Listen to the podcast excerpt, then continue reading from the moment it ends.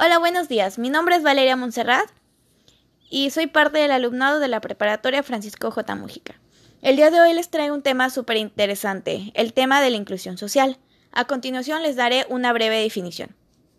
La ONU define la inclusión social como un proceso que asegura a aquellas personas que están en pobreza o en exclusión social.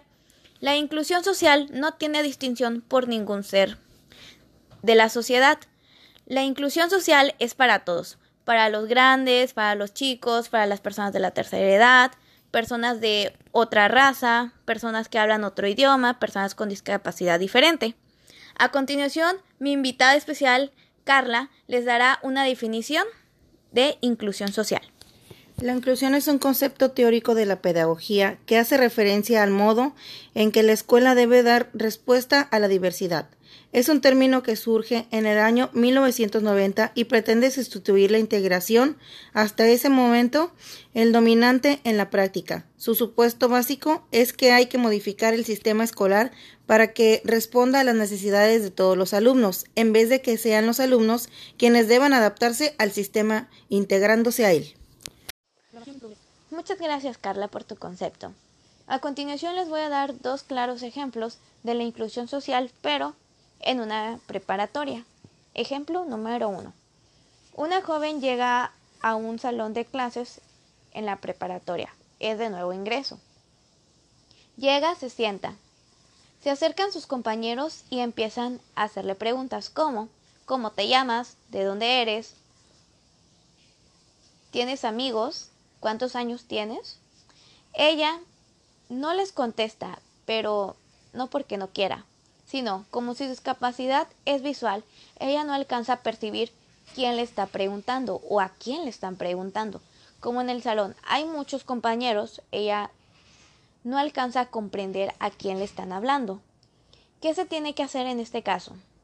En este caso, los compañeros se deben de acercar a la muchacha con discapacidad visual y decirle, número uno, hola, Karine, soy Ricardo.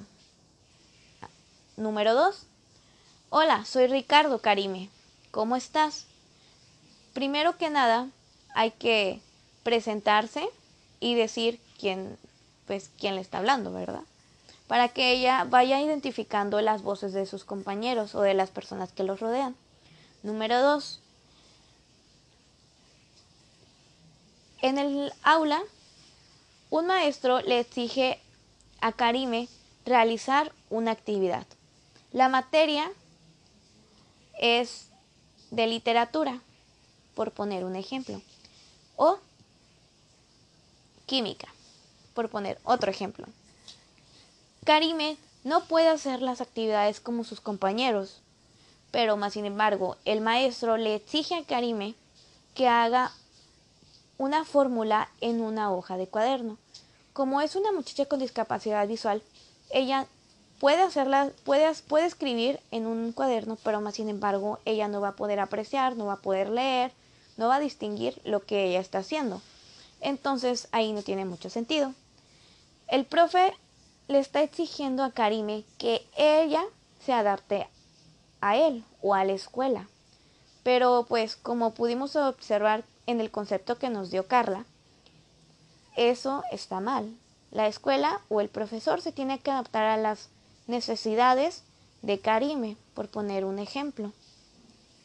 Entonces, ¿qué tiene que hacer el profesor o qué tiene que hacer Karime? Karime tiene que comentarle al profesor la manera en la cual ella trabaja. Número uno, con una computadora. Número dos, con escritura en braille. Número 3, con hojas de realce. Esos son unos simples ejemplos de la inclusión social, pero en el ámbito educativo.